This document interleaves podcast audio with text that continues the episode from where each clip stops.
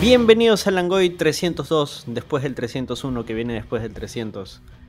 Esta noche somos un grupo reducido. Solo somos Carlos del Crio Original y Diego, filósofo amigo del podcast y, e invitado recurrente en los extras. Buenas noches, Diego. Hola, hola, hola. ¿Qué tal? Y bueno, Carlos ¿Cómo? Verdeman. ¿Cómo están muchachos? Ya regresa el programa. De a pocos en realidad, porque enero, febrero y marzo son meses bien complicados en la chamba. Pero estamos haciendo lo posible por seguir grabando. Ahora, sí, especie, ahora hay que explicarle a- al mundo por qué normalmente verano nos vamos a la mandanga. Este, verano para Anderson, que es contador y que chambea haciendo auditorías. No, no, no chambeo haciendo auditorías. Llevo la contabilidad regular. Y verano es este la fecha en la que se cierra todo, porque se tiene que declarar la declaración anual, se Bueno. tiene que hacer todo lo que no se hizo en el año, se tiene que... Bueno, como, como, como todos los que, los que han tenido que usar los servicios de un contador saben, la chamba de un contador es recontra, larga y tensa. Sí, manos. Me voy a morir. Ya, este, y el verano también es el momento en el que normalmente eh, en mi trabajo, en mi trabajo profesional, personal, también hay más chamba. Por motivos muy similares a los de Anderson, pero en otro aspecto de las actividades productivas, ¿no? Y además hace calor y yo detesto incluso vivir cada día del verano, ¿no? Así que son días en los cuales yo prácticamente entro en modo hibernación, como Artudito antes de entre Retorno del Jedi y, este El Despertar de la Fuerza. Bueno, arrancamos directo con el tema central. ¿no? Eh, en los siguientes programas probablemente vayan a estar encontrando ligeros cambios en el formato. Estamos probando nuevas cosas. Pero en esta Así es. ocasión nos vamos a centrar única y exclusivamente en lo que pasó luego del intento de golpe de Pedro Castillo, que sí lo llegamos a cubrir. Es más, fue uno de nuestros últimos programas antes de que todo fuera un caos y nosotros tampoco podamos reunirnos y todo. Porque el 17 de diciembre, Dina Boluarte, la vicepresidenta en ese entonces, asume el poder. Entonces, en ese último programa, recapitulando un poco de lo que dijimos ahí, eh, la verdad es que estábamos en una situación incierta, no sabíamos qué iba a hacer Dina. Algunos tal vez teníamos esperanzas de que haga algo mejor de lo que luego vimos que, que hizo, o mejor dicho, no hizo. Otros simplemente le atinaron y dijeron que no, al final se va a congraciar para quedarse ahí, y que finalmente fue lo que sucedió, ¿no? Y desde entonces, desde, ese 7 de diciembre, había una serie de manifestaciones fuera de Lima, dentro de Lima, eh, dentro de diversos sectores productivos. Eh, ha habido harto, harto movimiento, llevan, me parece, más de 60 muertos en tan solo, ¿cuánto? ¿Dos meses? ¿Tres meses?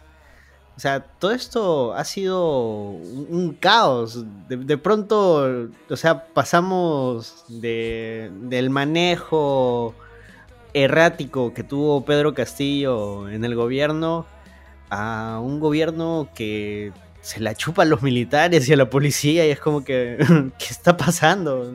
Es que, y además la cosa es muchísimo más compleja que solamente chupársela a, la, a los militares y la policía, ¿no? Porque, por ejemplo, el gobierno de Pedro Castillo este, fue terriblemente malo, fue terriblemente malo, ¿ya? Y, pero también fue un gobierno terriblemente saboteado, ¿no? O sea, y una buena señal de ese sabotaje es que el dólar no ha subido en estos dos meses de crisis horrible con Dina, pues el dólar se ha mantenido más o menos, mientras que con Castillo, pues, este, este ¿cómo se llama? El dólar vivía pues al borde de, de los cuatro soles permanentemente, subió como la, como la fiebre y todo el día era la prensa hablando de escándalos del gobierno, este, crisis permanentes, y hoy día no solamente es Dina que le, que le chupa la pinga a los militares, sino que la prensa eh, la prensa de una manera absoluta y totalmente miserable, irresponsable e indolora se la ha pasado chupándosela tanto al Ejecutivo como al Legislativo de una manera miserable, con una carencia de responsabilidad que solamente he visto en el Fujimorismo, ¿no? En, el, en los años 90. Me encanta porque el legislativo como que pasa piola en esta... Cuando todo está así tan caótico, el legislativo es como que está chill, ¿no? No, es que el legislativo, lo gracioso es que el legislativo no está pasando piola porque buena parte de la crisis se la debemos a ellos. Claro, pero te das cuenta que lo primero que se te viene a la cabeza es el, el ejecutivo y el, No, es que estoy... me he equivocado, es el, Poder Judicial. Que también ah, es un caos, y siempre es un caos, pero en estas situaciones es el último que se te ocurre. Claro, ¿no? Y aparte que el, el Poder Judicial es, es, aparentemente, bueno, Fiscalía es, es buena parte de la responsable de esto y de muchos problemas más que vamos a tener después. O sea, recuerda, por ejemplo, todas las pachotadas, todas las pachotadas que está haciendo eh, la fiscal de la nación, desarticulando todo el proceso de investigación a los cuellos blancos. Porque si todos nosotros recordamos, todo el proceso de cuellos blancos fue uno de los pocos momentos en los cuales se pudo hablar de limpiar el poder judicial. Bueno, todo esto esta jueza que todo el mundo decía que era esta, esta fiscal a la que todo el mundo le reventaba cohetes porque estaba enfrentándose a Castillo. Bueno, ella está desarticulando toda la labor que se estaba haciendo en Cuellos Blancos. Bueno, Diego, ¿algún comentario así de la situación en general? Bueno, mientras que Diego resucita, eh, hay dos cosas ah, que perdón, estaba hablando, estaba hablando, este, ¿eh? Sí, sí, sí. Ya no, ya no este, tengo minuto tengo que arreglar eso. Dale.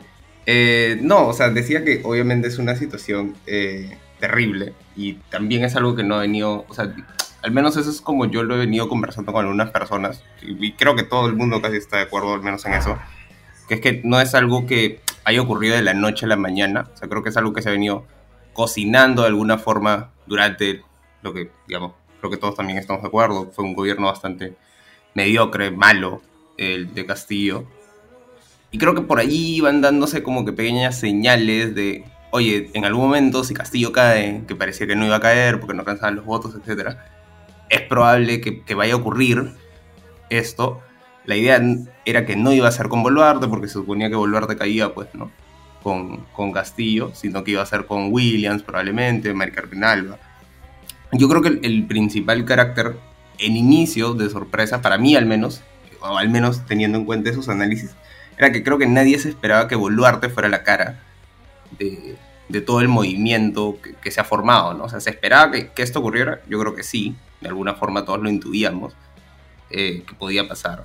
Lo que yo no creo era, uno, con por qué, se, por qué se dio, es decir, por lo de Castillo y su intento de golpe, y quién es la persona que da la cara, ¿no? Que es Boluarte. yo creo que eso fue probablemente lo, lo más raro y que sobre todo que siga manteniéndose, me parece a mí, con esta suerte de... No es conchudez ya a este punto, sino es como con esta suerte de, de farsa de... como si ella fuera todavía... O sea, como si no asumiera su rol de verdad para, para de cara al público, ¿no? O sea, como una suerte de persona que está forzada a estar ahí, eh, porque si no viene el Congreso y obviamente pues ella está ahí entre dos fuentes, entre los violentistas y el Congreso, algo así, ¿no? Que, creo que es un discurso bastante pendejo cuando hay muertos de por medio, ¿no? Asesinados en realidad. Claro, es, lavarse las manos. bueno, pero también, también, también hay un tema con, con la ascensión de Dina al poder, que se reduce a todo se veía venir en el momento que el Congreso archivó las causas contra ella. Ah, sí, eso fue súper suspicious. No, no fue. Era evidente que estaban preparando el camino para, para que Dina tome el poder y que definitivamente Dina ya había claudicado con ellos, ¿no? Y eso estaba súper claro. Súper claro y que era lo que, lo que iba a ver. Y bueno, es lo que hemos tenido, ¿no? A mí lo que me ha sorprendido, honestamente, es yo conversando con un amigo mío que tiene, la verdad, muy poco aprecio por los empleados públicos, me hizo un comentario que me pareció terrible, pero que de alguna manera hiperbólica, cruel, ¿no? Hasta cierto punto miserable. Este me parece que se aplica a Dina, ¿no? Y es que Dina es un es la personificación del mando medio, del empleado público de mando medio, acostumbrada a obedecer y a aferrarse al puesto, como sea. ¿no? El burócrata menor, ¿no? Ahora está en el, está, ¿cómo se llama?, de, presidenta y se está aferrando al puesto porque sabe que si, que si cae, pues va a caer de muy alto y va a caer a Santa Mónica, ¿no? Mientras más alto, más fuerte la caída. No, es que el... en estos momentos Dina debe, darse, debe haberse dado cuenta que ella no es más que un cabeza de turco, ¿no? Y que, bueno, que la han cogido de cabeza de turco y que, bueno, su incapacidad de gestión, porque no es que poca capacidad de gestión, sino su nula capacidad de gestión, es lo que nos ha puesto en esta situación en este momento.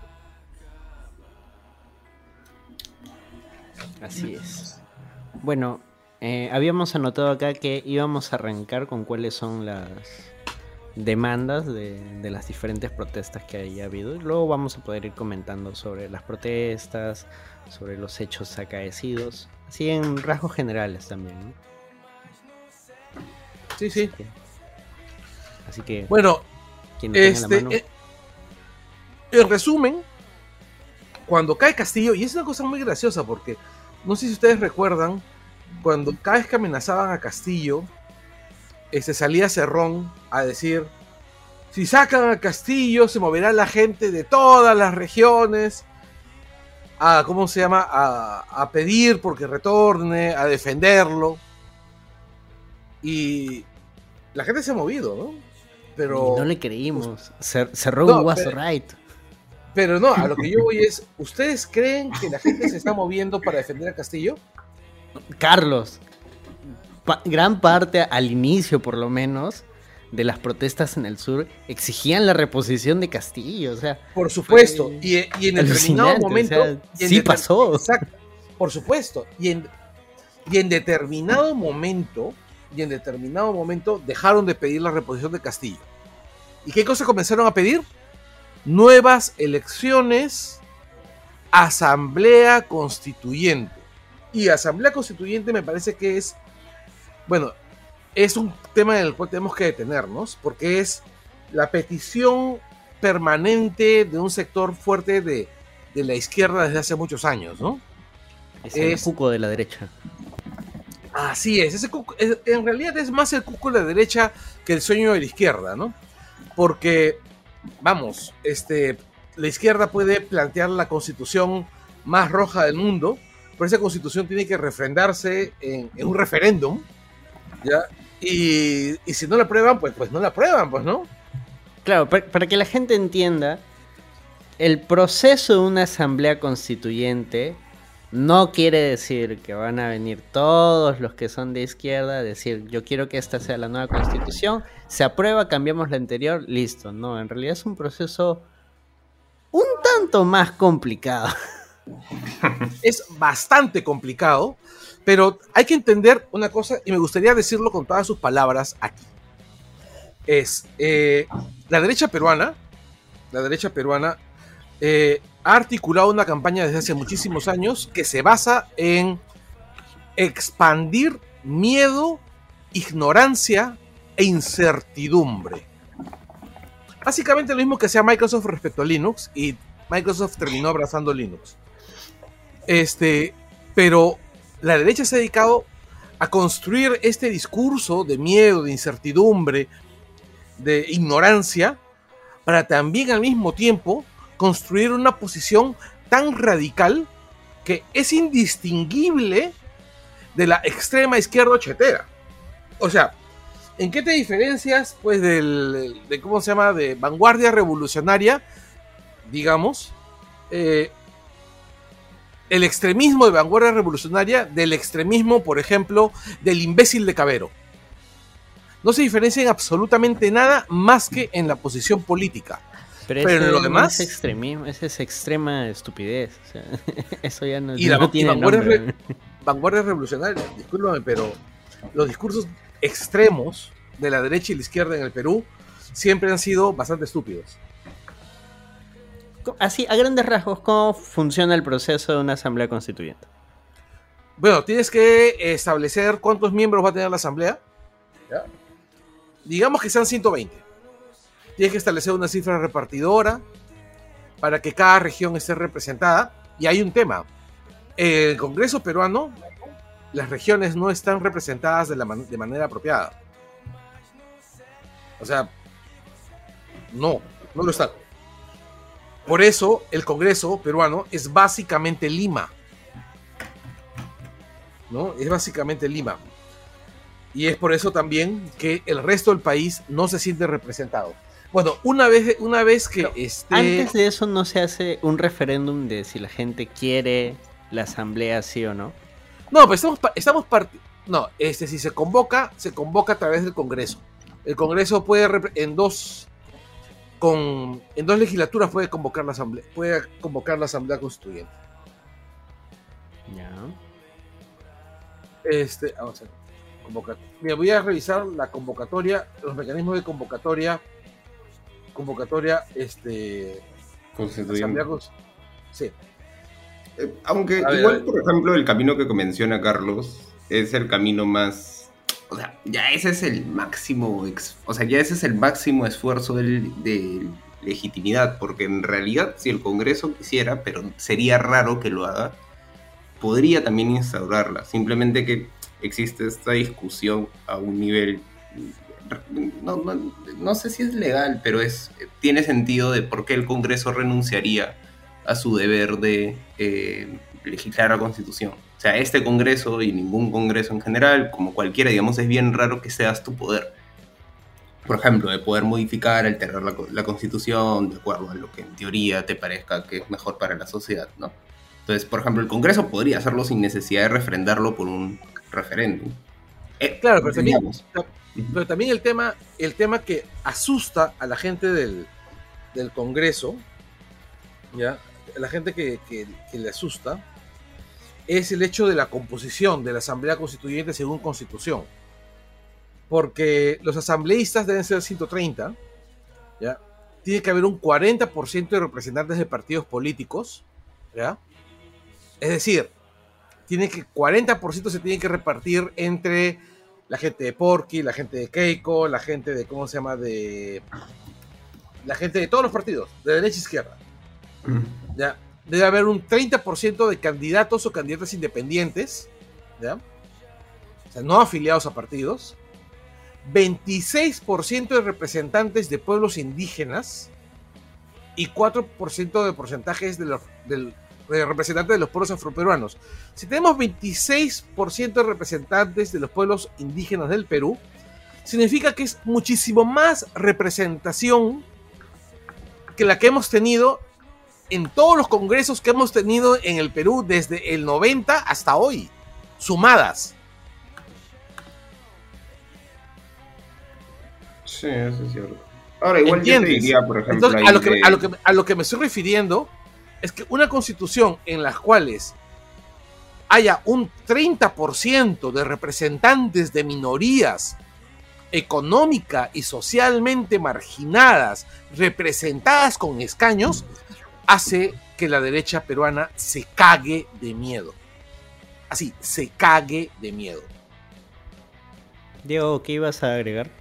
O sea, yo justo iba a comentar algo que también eh, cu- cuando, se habla de la constituyente igual es un poquito pinchaglobos, pero creo que en algún momento igual lo hemos hablado antes, eh, el grupo y cosas así. Es que hay una noción que a mí siempre me, me parece graciosa hasta cierto punto de, respecto al referéndum, como algo a lo que la derecha le tiene miedo y existe como esta cierta... No, no, no, no vamos a hacer referéndum, porque digamos, se da por automático de que el resultado va a ser sí, probablemente lo sea, digamos, pero, pero sea por automático eso. Pero es como ya casi una renuncia del, de la digamos, de la lucha política, si quieres. O sea, es, es como una suerte, si se logra el referéndum, la izquierda ya de por sí va a ganar. Cuando, por ejemplo, y en algún momento eso era lo que me refería que hemos hablado, o sea, es muy probable que si, por ejemplo, la constituyente se diera ahorita, muy probablemente muchos de los impresentables que están en este Congreso o en alguno de los anteriores entraría la constituyente. Y hay un punto en el que también valdría la pena preguntarse, ok, entonces, ¿hasta qué punto nosotros hemos construido, o, digamos, la derecha no ha construido ya un batallón político lo suficientemente fuerte como para que aún si gana la constituyente, puedas poblar pues eh, esa constituyente de los impresentables que están ahorita o no. O sea, ahí, ahí, por ejemplo, que es una situación que yo siempre me cuestiono de, incluso si la izquierda gana en el corto plazo, eh, o, gana la demanda de la constituyente, siempre existe el riesgo muy fuerte de que la derecha gane la constituyente. Con este ah. floro de non, nosotros vamos a hacer el control de peso, eh, no vamos a dejar que sea Venezuela, cosas así. Claro, e-, es, una moneda al aire al final. No, además otro detalle, o sea, yo en ningún momento, mira, yo he hablado de el miedo de la derecha peruana, ¿ya? Y ese es el miedo que le están vendiendo a la gente también, porque estamos hablando siempre del tema del, del discurso. Es que es como más fácil. Y, como tú debes saber, este, Diego, discúlpeme Anderson, para terminar este, este puntito, es, como tú debes saber, Diego, el discurso es muy distinto que la realidad. Obviamente, no, sí. O sea, simplemente digo que yo no creo que sea solamente, a eso me refería, yo no creo que sea solamente discursivo, ya. O sea, para mí hay una suerte de, me, da la impresión, hay una suerte de, de pensamiento ya interiorizado de que si llegan a ese punto, que lo entiendo, ¿ah? digamos que si llegas al punto en el que has hecho tanta, eh, tanta defensa de la constitución de 93, tanto boicot a la posibilidad de un referéndum o de una asamblea constituyente, que si llegas al punto en el que eso se cae, ya no puedes ganar nunca más. Que podría pasar, pero que yo, por ejemplo, la veo muy difícil y que no entiendo esa... esa ya, es que ¿sabes, por, qué lo, ¿sabes, por qué lo veo? Porque eh, o sea, ¿por qué asumo que, se comportan de esa manera? Lo hacen por dos motivos muy, muy sencillos. El primero es que ellos entienden, entienden con claridad, además, posiblemente sea lo único que entienda con claridad, es que eh, toda su posición se basa en esparcir incertidumbre, miedo, ignorancia, bla, bla, bla, bla, bla. bla. ¿No? O sea que todo es básicamente propaganda. Y hay un tema importante con la propaganda, ¿no? Que cuando tú quiebras, la, cuando tú quiebras el nivel de sostenibilidad, ¿no? Este, este nivel de credibilidad, hay como un gap, ¿no? Hasta que tú puedas rearticular tu, ¿cómo se llama? Tu estrategia, ¿no? y, ese, y ellos le tienen muchísimo miedo a ese gap. Piensa en todo lo que les ha, le ha, ¿cómo se llama? Le ha costado a la derecha más conservadora y ramplona del Perú reconstituirse después del 90. O sea, para, llegar, para volver a tener, porque en este momento eh, el Perú está exactamente en el mismo nivel de poder, en el mismo nivel, en el, o sea, hablando políticamente hablando, hablando políticamente, en el que estábamos en los años 90 con un poder absoluto, no solamente a nivel político, sino también a nivel social de la derecha peruana. Es que, y, a lo que voy es, le ha, costado, a la derecha peruana le ha costado, ¿cuántos años? ¿30? Eh, ¿20 años? 20, años. Este, 22 años, volver a ese nivel de poder. Es que, no sé, y, en realidad, si lo vemos así, tiene cierta lógica. Eh, es un método de control al final. O sea, como bien dice Diego, hay una alta probabilidad de que se hace un referéndum, la gente pide una asamblea constituyente y esta asamblea constituyente finalmente sea a favor de la derecha. Eh, y muy probablemente ellos lo saben y son conscientes de que pueden hacer eso, pero que igual acarrea un riesgo. ¿Te conviene correr ese riesgo? No, entonces es mejor meter miedo en la gente para evitar todo ese proceso. Mejor mantenemos el statu quo.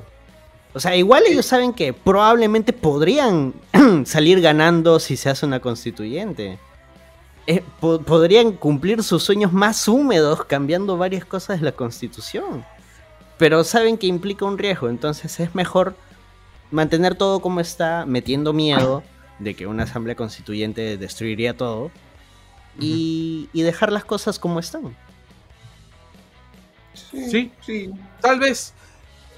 Pero bueno, y finalmente, dentro de esas demandas, que son, tan sencillas como Dina renuncia, nuevas elecciones y asamblea constituyente, es que hemos iniciado todo un proceso de manifestaciones, protestas, con todo lo que conlleva.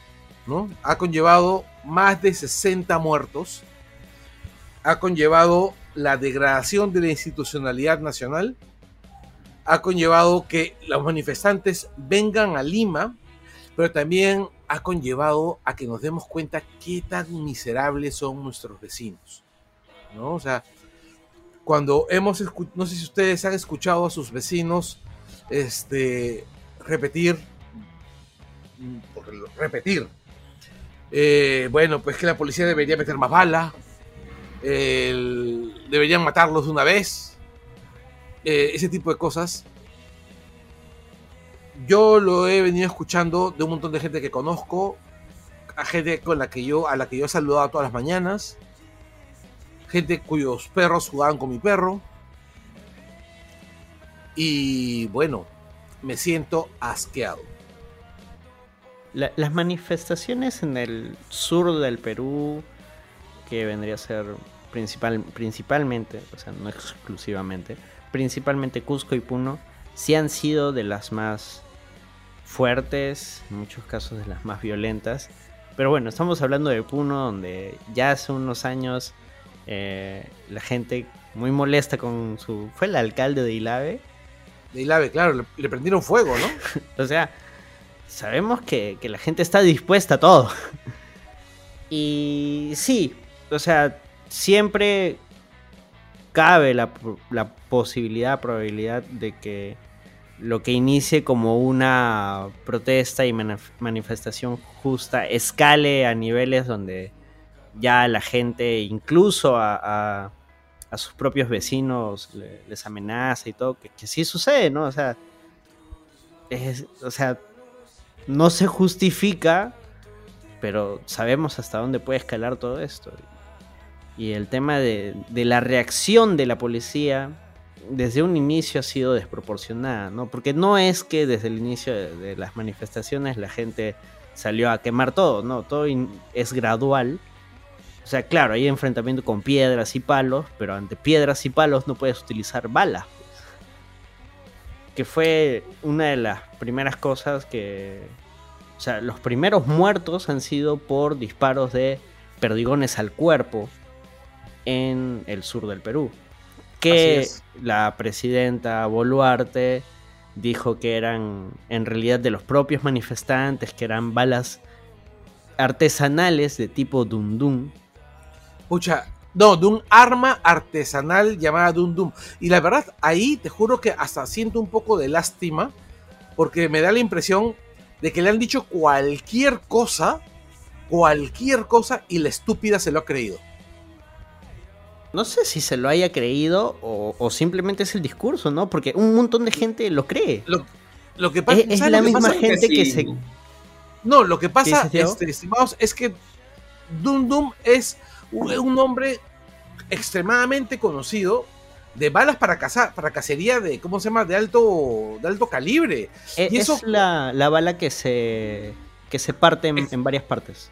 Exactamente. Es una bala expansiva. Ajá. Este, sí, o sea, imagino que sí, sí, o sea, sí debe haber versiones este caseras, arma tu Dum tutorial de YouTube. Pero no, o sea, no era el caso, era cualquier cosa lo que estaba diciendo. O sea, aparte, ¿sabes, sabes ahí sobre ese punto antes de, o sea, antes de avanzar? Porque estamos hablando en realidad del inicio de, eso. O sea, también hay ahí algo que a mí me parece que sí es necesario aclarar, que es que desde el primer momento que se dieron las protestas, existió una noción de que todo estaba más organizado de lo que realmente estaba. O sea, yo me acuerdo que había un discurso eh, oficial, porque venía del Ejecutivo, digamos, de que las protestas estaban conectadas entre departamentos, de que había una especie de, de complot entre los prefectos, porque de hecho cambiaron a los prefectos a nivel nacional. Eh, y que, por ejemplo, lo que pasaba en Cusco, yo me acuerdo claramente eso, de que hubo, salió, me parece, en el mensaje, un mensaje de la Nación Otarola a decir que cuando atacaron el, el, aeropuerto, creo que en Cusco, también lo habían atacado en Arequipa y también lo habían atacado aquí, que todo se había hecho de forma articulada. Cuando si tú vas siguiendo las protestas, te vas dando cuenta, o sea, al inicio, digamos, te vas dando cuenta de que, incluso ahora, de hecho, es un movimiento que está desarticulado muy desarticulado porque viene de cuatro suyos. Exacto. Y es, y, y, exacto, y, le, han, le han dado como una especie de... Han creado un enemigo que no existe porque ni siquiera es que tú al ver, creo que los tres creo que hemos ido a marchar, o sea, si tú vas, es una marcha muy, muy desorganizada en la que por momentos tú te das cuenta que no sabes si van por aquí o si no sabes si van por allá, cuando tú ves lo que pasa en provincias también te das cuenta que van grupos pequeños, muy pequeños cuando una protesta normalmente trata de jamás quedarte en esos puntos. Entonces hay un punto el que tú también tienes que poner pensar, es imposible que si el enemigo que tú dices que está ahí, que digamos es el terrorismo, porque eso es, eso es lo que el discurso me parece del gobierno, grupos violentistas, aunque lo que quieren decir son grupos terroristas, eh, es, o sea, para mí es increíble, increíble en el, en el término que no lo puedo creer, que, ese sea el caso. es, inviable eh, la teoría del gobierno solamente desde ese punto, y se ha dado desde el inicio. Y es algo que no ha cambiado allá un mes, de, o sea, más de un mes en realidad de que, de, que vienen ocurriendo las protestas. O sea, te das cuenta automáticamente, o sea, es solo pisar la calle. O sea, la policía está más organizada que cualquier protesta. Es, la narrativa que, que, tienen que mantener. Alguna vez leí, si alguno está más enterado que yo, me corrige, pero es que parte de, las políticas que, em, por así decirlo, caracterizan a la ultraderecha es el implantar en el grupo de control, en este caso en el país, la idea del enemigo común. Entonces. Bueno, no solo de la ultraderecha, ¿no? Sino cualquier tipo de.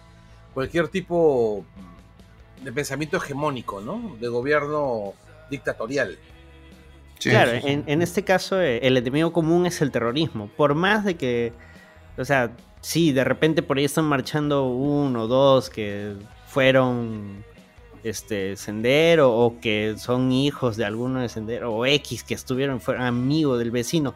No importa, o sea, al final ellos no son nada relevantes ante la cantidad de manifestaciones, o sea, no están controlando realmente nada, pero hay que mantener esa idea, ese planteamiento en la cabeza de la gente, para que la gente misma, eh, el resto de, las personas, digan, no, pero están haciendo bien, están deteniendo a los terroristas. Y, así poder mantener el, status quo, o sea, que nada se mueva. Eh, los manifestantes, no, un grupo de violentistas terroristas, pero ya los estamos controlando. No, pero listo, acá no pasa nada. A mí me parece, a mí me parece que una buena manera de verlo es checa cualquier, cualquier, cualquier cobertura de la prensa peruana respecto a la prensa, a, las protestas.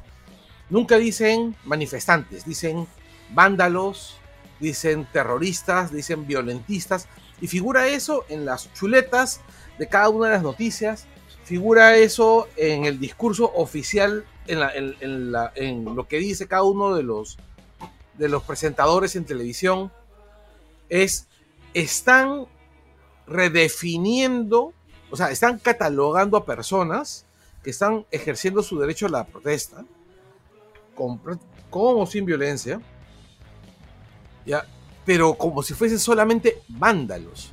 O sea, son personas que están recurriendo a actitudes violentas porque saben que la policía ya ha matado una gran cantidad de gente. Si tú sabes que la policía que la policía te va a agarrar a balazos, que te va a agarrar a balazos aunque estés en el piso ayudando a otro, que te van a disparar a boca de jarro, no te vas a comportar de la mejor manera, ¿no? No, sí, sí, pero por ejemplo, aparte de algo que yo cada vez que, de hecho, he tratado de no seguir, eh, digamos, la televisión en, esto, eh, por ejemplo, yo algo que me acuerdo, y todavía lo tengo acá, de hecho, en, en la cabeza, es que yo, la protesta más violenta que visto contra la policía, eh, en, en Lima en específico, y por televisión y todo, yo me acuerdo que la vi, eh, ¿qué será? Dos, tres días, el segundo o tercer día de lo de Merino me acuerdo, que fue cerca a Plaza Martín, donde yo me acuerdo que yo en algún momento, tipo, los, habían un grupo fuerte y habían dejado un 3, 4 policías ahí. Y yo me acuerdo que me parece que era Pamela Bertis por ahí en ATV en la noche. Y ha, ha sido lo más cerca que he visto a, alguien tratar de defender algo que frente a cámaras tú no podías terminar de entender, que era que eh, la policía estaba ah, prácticamente como acorralados frente a los protestantes y los estaban tirando palos, me acuerdo todo. Ellos estaban gaseando, obviamente, la policía tampoco se queda quieta. Y me acuerdo que Pablo Verde está diciendo, no, es que están ejerciendo su derecho a la protesta, porque Merino es un presidente inconstitucional. Y había un ejercicio casi de, no es empatía estrictamente, pero había un ejercicio de, ok, como te das cuenta que esto es, como el gobierno de Merino es ilegítimo, ya, entonces no podemos, no podemos a, a ejercer el discurso de la institucionalidad que nosotros podríamos ejercer, que, que, deberíamos o que probablemente los dueños de los canales podían ejercer. O sea, yo creo que, por ejemplo, ahora, y creo que en eso en parte ha ayudado Castillo, la prensa empezó a, a asumir una posición de defensa, defensa, defensa, defensa, defensa, que cuando entra Dina y ven que la gente se les va y ya se les está yendo contra ellos, hay un punto en el que ellos dicen, ok, entonces yo me voy a poner con la gente que me quiere matar, digamos, o sea, matar en el sentido de que desprecian probablemente la mayor todos los canales, eh, o la gran mayoría de canales, o me voy a quedar con el ejecutivo que me necesita y que cualquier cosa o cualquier favor que yo le pueda hacer, en algún momento me lo voy a cobrar. Entonces, claro, ahí la decisión es clara, pero por ejemplo, si existe una cuestión de ceguera que yo nunca he visto en una protesta. O sea, siempre he visto esas cuestiones de sí, hay vándalos, etc. Pero nunca he visto a la prensa tan, tan ciegamente eh, asumir un rol de defensa institucional, digamos, ¿no? Porque en realidad lo que están defendiendo es institucionalmente el Ejecutivo, están defendiendo el gobierno. Tan servil. Bueno, sí, o sea, yo, para... yo, yo sí lo he visto. Claro, en los 90. En los 90. Ah, bueno, claro, claro. Obviamente digo que no lo he visto pues porque yo he nacido post, ¿no? Los 90 están de vuelta, radical. No, es que estamos de nuevo en los 90. Estamos de nuevo en los 90. Eh, se nos viene, o sea, y es, algo, y es algo que me parece importante que todos nosotros entendamos. Lo que estamos, por lo que estamos discutiendo ahorita, o sea, la discusión que, que hay en este momento no es por Dina, o no es por Castillo, es por el futuro de la democracia en el Perú. O sea, yo no creo, honestamente, yo no creo que de ganar, de que este, si este Congreso logra salvarse el cuello, que es lo que es su idea principal, eh, yo no creo que las cosas mejoren. O sea, yo no creo que los siguientes años sean más calmos que esto, ¿no? Va a haber mucha más represión, mucha más represión, va a haber más intentos de cómo se llama, de establecer un discurso único. Acuérdense que este gobierno ha intentado meter gente por poseer libros marxistas en tu biblioteca. O sea, estamos llegando a, estamos llegando a un macartismo, a un macartismo realmente criminal.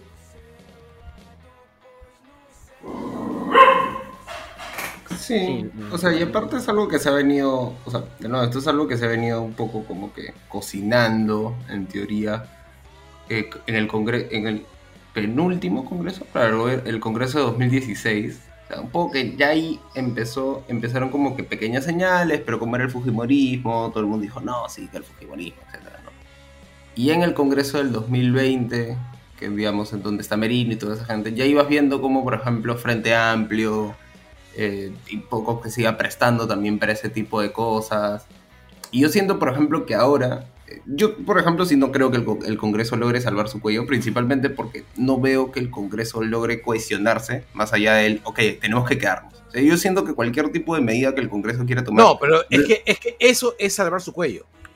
O sea, Ah, claro. No, ya, yo pensé que te referías a salvar su cuello a nivel, ok, vamos a adelantar las elecciones porque, tipo, si no, van a venir a joder, algo así. O sea, yo creo que incluso No, no, existe no. esa noción, ¿ah? De que probablemente ellos podrían salvar su futuro político si, si olvídate, adelantan las elecciones. Pero yo creo que no pueden lograr esos consensos. O sea, esa, esa, por ejemplo, es mi... o sea, cuando hemos llegado al punto en el que los fujimoristas están buscando la salida más institucional, es que estamos cagados como país. Sí, sí, sí, claro. O sea, cuando ellos son los que, digamos, están ofreciendo la salida más, en teoría, razonable, o tienen una posición más razonable respecto a las protestas, sí, hay un punto en el que te tienes que preguntar, ah, ok, ya llegamos a ese punto. Claro, hemos llegado al punto donde la, en- que la escoria de la escoria, discúlpame amigo, si eres, si eres que nos estás escuchando, si eres fujimorista, puta, estás apoyando a la más grande escoria de los últimos años, desde Leguía. weón. Este, si, si la escoria de la escoria está siendo más razonable, imagínate qué es lo que tenemos ahorita en el Congreso. Sí, sí. Ahora- O sea, lo, lo fregado de esa situación igual es, o sea, que a mí sí me da la impresión que el Congreso en específico es algo que, o sea, que es, ni siquiera es una bomba de tiempo. A mí me parece que es como un- ahorita tal cual está conformado, por las personas que está conformada, por las fuerzas y, digamos, y la imposibilidad de consensos que noto dentro del Congreso mismo. Me parece que es como algo que está infectado casi, o sea, yo lo siento como un Chernobyl o como una cosa radiactiva que no importa qué quiera hacer, no lo va a poder hacer bien. O sea, yo hasta ahora sigo pensando de que, y, y- y lo sostenía incluso cuando estaban votando en la vacancia, de que el Congreso era capaz de echar a perder, por ejemplo, incluso eso. Y, y- podrían haberlo hecho tranquilamente. ¿ah? Y, por ejemplo, a ese nivel de cosas que se les entregan a la mano al Congreso, yo pienso, pues, de, de estos patas jamás va a salir una salida. O sea, me sorprendería mucho a este nivel que, que lo haga. O sea, digamos, el Congreso de Merino era el mismo, era tenía el mismo nivel, pero hubo, entendieron, me parece un poco más, con, con la ayuda de la prensa, digamos, o con la presión de la prensa, entendieron un poquito más rápido que no tenían apoyo, que la gente no los quería, y, probablemente apretando los dientes y tapándose la nariz, tuvieron que optar por la salida más, eh, más institucional, que era votar a, sacar a Merino y, y meter a Sagasti, ¿no? Pero yo siento que este Congreso, incluso si lo entiende, no lo puede lograr. O sea, incluso si dice, oye, sí, ¿sabes qué? Dina se tiene que ir. Eh, si Dina se va, podemos salvar el cuello, no hacemos elecciones generales y ya seguimos.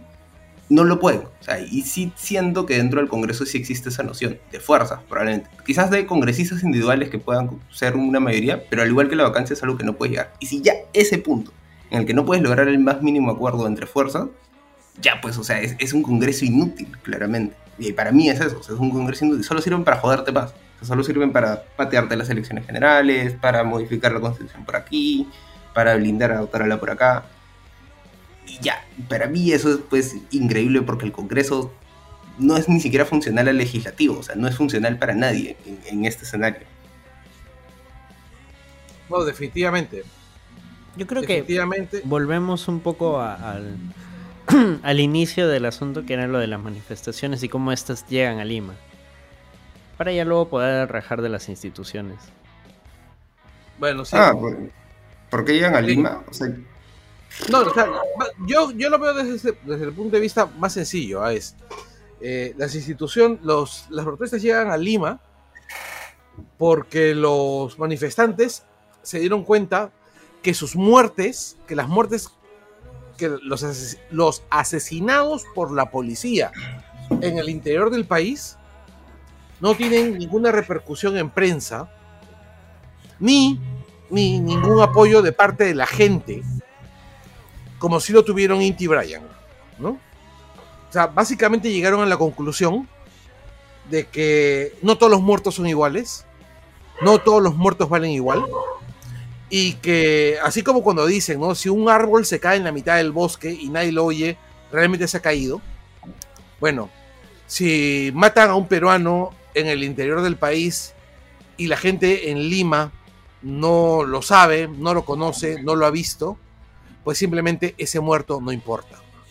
¿no? Y yo creo que la gente que estaba en estas marchas se dio cuenta de eso, ¿no?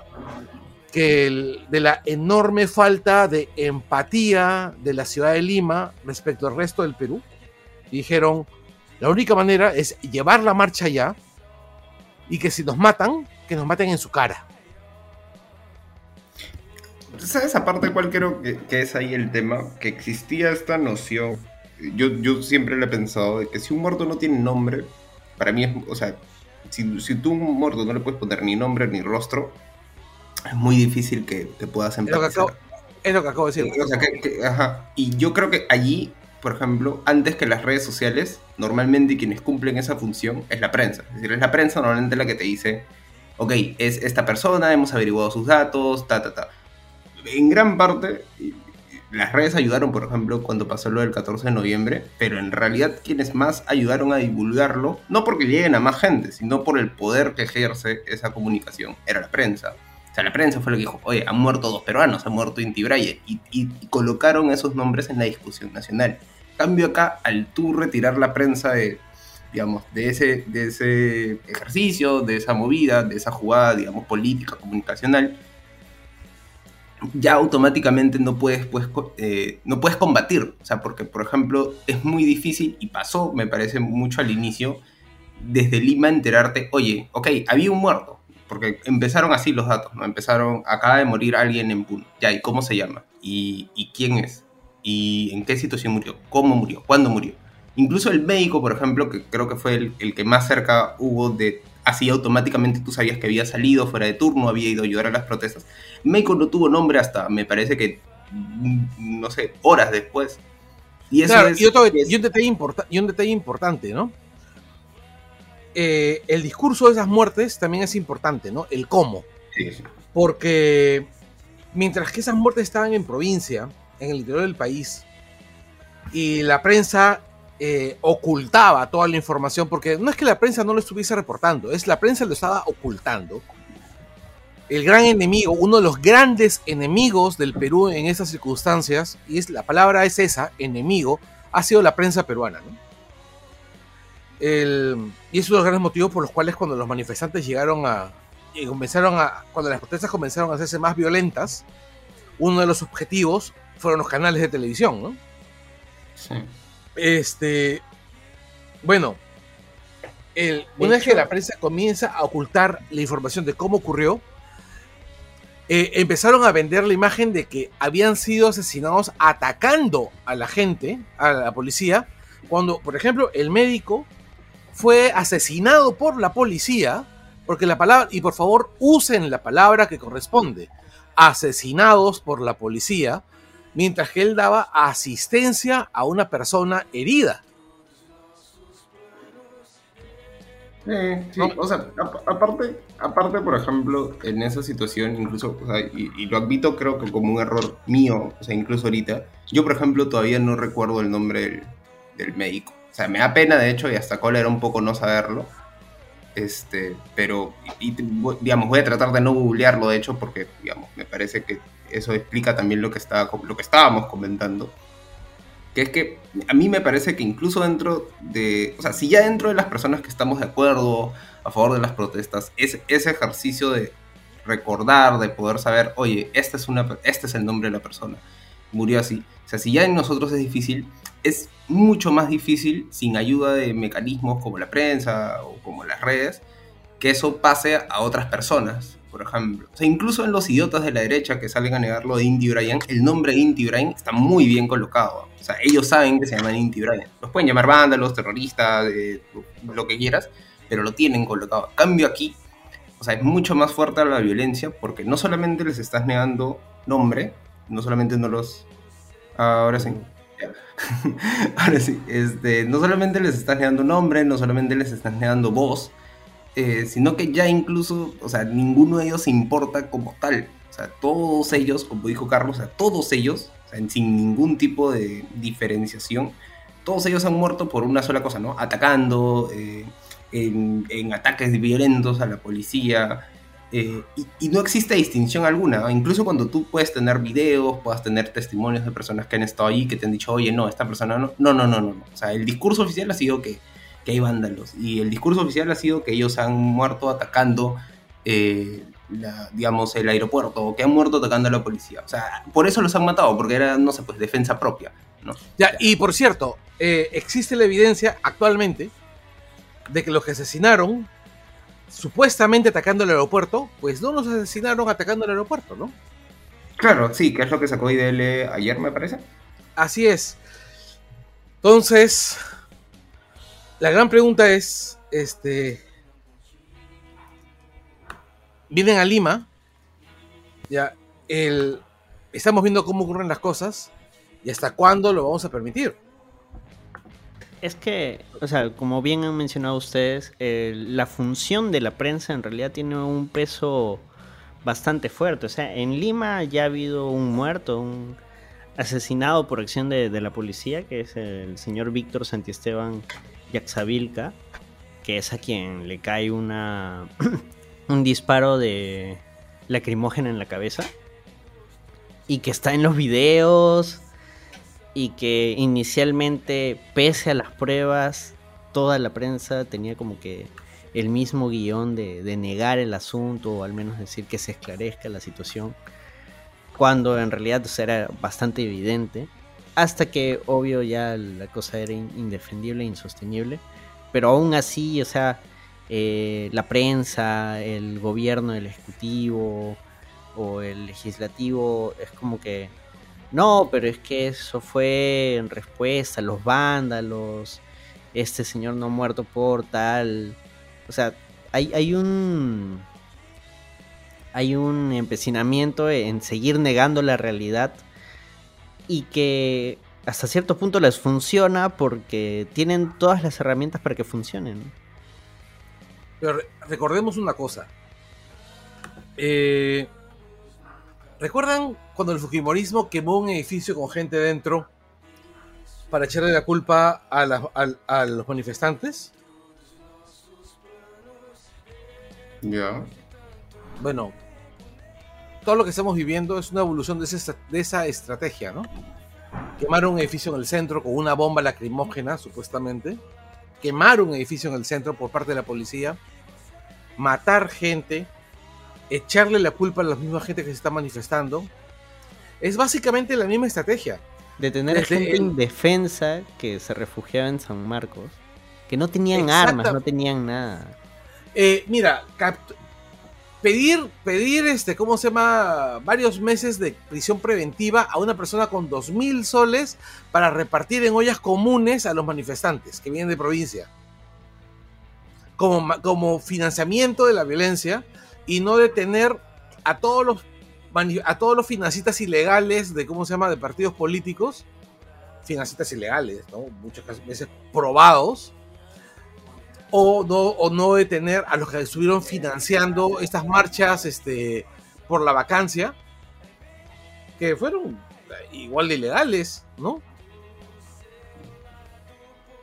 Sí, yo no sé, yo, yo, yo, yo no, digamos, sospecho que son ilegales, pero en todo caso sé que son igual o más sospechosas de lo que acá existe como sospecha, porque de nuevo acá es, o sea, por ejemplo, lo de, las, lo de esos 36 meses de prisión preventiva, o sea, para mí es, pucha, es increíble porque tú ves el cuaderno de la, de la señora, ves los cálculos y o sea, y no es como que, o sea, yo siento que lo que ellos esperaban que uno leyera con ese cuaderno, pues es que dijera ahí 90 eh, soles para la importación de balas artesanales a, no sé, a Venezuela.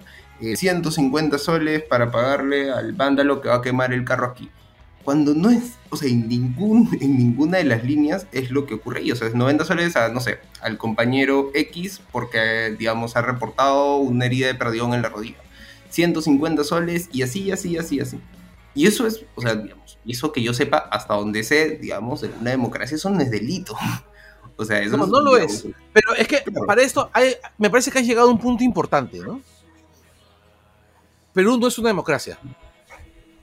Y Perú, y Perú no es una democracia desde 2016. ¿no? O sea, en el momento en, en el que PPK le gana las elecciones a Keiko Fujimori y Keiko decide negar la derrota, Perú dejó de ser una democracia para convertirse en lo que es ahorita, ¿no? Una chacra de el histérico de turno. Sí, sí. O sea, siempre he pensado que esas discusiones eh, de, de si es una democracia, no, porque, digamos, creo que ahora ya no existe tanta resistencia en torno a eso, pero eh, creo que todos lo hemos visto de que al inicio, y, y estamos hablando de que hubo gente que lo dijo al inicio, eh, yo, por ejemplo, tengo que admitir que yo no fui tan rápido en admitirlo, dije, no, esto es, digamos, es parte de... Hubo gente que lo decía al inicio y había muchas personas que saltaban y te decían, no, no, a ver, como que no, no, que ya empezaron, que como que no es una democracia, se ha seguido la constitución, etc. Pero yo creo que lo base, lo claro es que tú vas siguiendo cómo ha ido progresando toda la situación y, y en todo caso puedes discutir a un nivel muy académico si no es una dictadura, pero lo que todos creo que podríamos estar de acuerdo ahorita es que no es una democracia. O sea, si es una dictadura o no, ya, ok, bueno, ahí ya es una discusión a mí me parece académica, porque ahí no es autoritarismo competitivo, no es ta, ta, ta, ta, ta. Ya, lo que creo que a este punto queda claro. ¿Sabes lo que pasa? Lo que, lo que ocurre, lo que ocurre es que este si hablamos de desde el momento que ya no es una democracia, desde el momento que ya estamos hablando de que nuestro gobierno no es democrático, que tú digas que es autoritarismo competitivo, que tú digas que sea una dictadura, que tú digas que sea gobierno cívico militar, es la misma mierda. Es como que tú me digas, ¿es un coli? ¿Es un pastor alemán? ¿O es un charpey? Son perros. Sí, pero Ahorita- digamos, pero estamos O de acuerdo no. en que es una discusión que existe. ¿ah? O sea, digamos, No, está bien, está bien, ¿es pero inútil? Yo creo que sí, es una digamos. discusión, no, ni siquiera es inútil, es estúpida. Porque la situación no ha terminado. Ahorita estamos en la mitad del problema. Y discutir Sí. exactamente cuál es el problema, váyanse a la reconcha de su madre. Cuando después, cuando, todo esté resuelto, cuando, ¿ah? cuando todo, cuando todo esté resuelto, que se discuta, lo que le dé la gana. Todas las autopsias posibles. Pero el muerto, o sea, el, el- el- el país no se terminó de morir.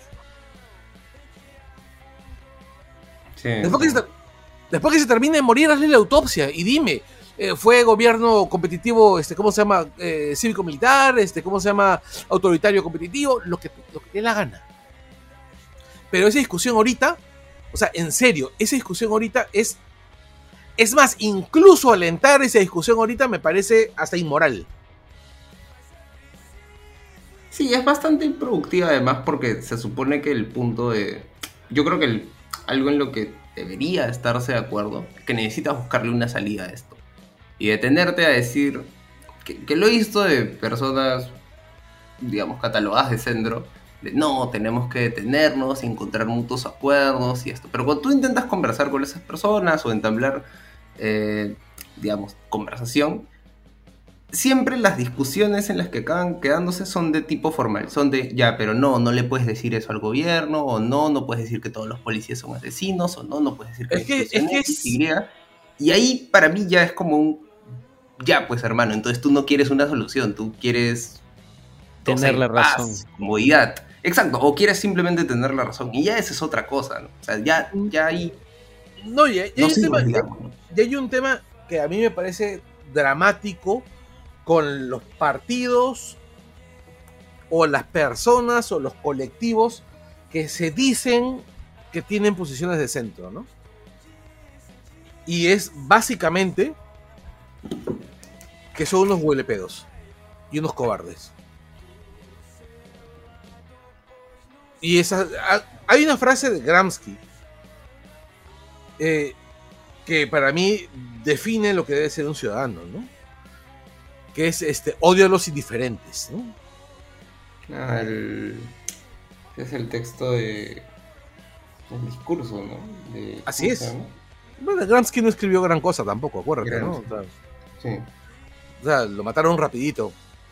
Eh, y bueno, Gramsci, Gramsci, este, mira, tú puedes estar de acuerdo o no con él, pero hay tres cosas que me parece que se pueden desprender de, la lectura de Gramsci. La primera es que una ciudad sin ciudadanos, mejor dicho, un espacio, un espacio político, necesita el ejercicio político. Y el Estado es un espacio político. Los ciudadanos, los ciudadanos, todas las personas que viven en una ciudad, que viven en un Estado, todos estamos, con el solamente hecho de vivir, ya es un acto político. Y luego, la indiferencia, la indiferencia hacia el espacio en el que vives, la gestión, la manera como se lleva, eso es absoluta y totalmente despreciable y te convierte en un enemigo de tu propia ciudad, de tu propio país. Sí, Bueno. sí. pues, y eso es algo que no va a cambiar, además, creo. O sea, es algo que. No, definitivamente gente- no. Es algo que mucha gente igual estaba criticando. O sea, eh, eh, mucha gente estaba criticando y siempre me parece que el foco eran los morados. Eh, pero, pero para mí era algo que trascendía a ellos, porque aparte de que no me parecen un grupo muy representativo. eh, me parece Ahora, que es, es algo que aparece sí- y sigue, ¿no? Y va a trascender todavía. Yo sí creo, y te, y te lo digo, yo sí, le, yo sí le pongo mucha responsabilidad a los morados. ¿ah? ¿Y por qué? Porque los morados han trabajado durante mucho tiempo en arrogarse una posición de superioridad moral, ¿ya? Sobre todas estas discusiones y ha hecho que mucha gente, mucha gente que no se considera a sí misma morada, que no está, que no está de acuerdo con el Partido Morado, pero sin embargo, sí está a favor de posiciones supuestamente de centro, como las de ellos, eh, que es que empiezan a jugar con las mismas posiciones y con la misma actitud. Y al final tenemos gente como, como, los tantos casos que estamos teniendo en este momento, ¿no? O sea, el, el problema con el Partido Morado, y eso lo hemos visto durante la gestión de Sagasti, ¿no? El problema del Partido Morado y del centro peruano es el hecho de que han predominado la discusión sobre la acción.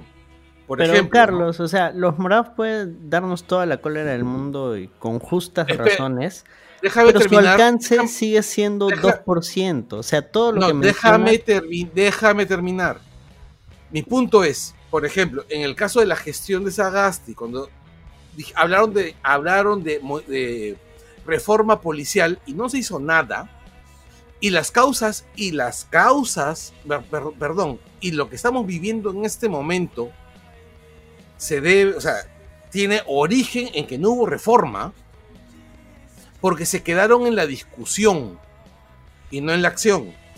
Y la gente que está siguiendo ese mismo discurso, a pesar que no se llamen a sí mismos morados, que digan, yo quiero estar en el medio porque todo lo demás me parece extremo, pucha, es definirte te parece extremo. Tomar Pero una es un discurso previo a los morados. De hecho, por ese discurso es que nacen los morados. No es que por los morados hay más gente así. Es al revés. Había gente así, se funda el Partido Morado y ya vemos que en realidad su alcance no es mucho. O sea, la gente O sea, que no se define a sí misma, en realidad no es tanta como creemos. La, la gente que no se define a sí misma y que tiene pensamientos de derecha son muchísimas más que la gente que no se define a sí misma y que realmente no sabe qué es lo que está haciendo.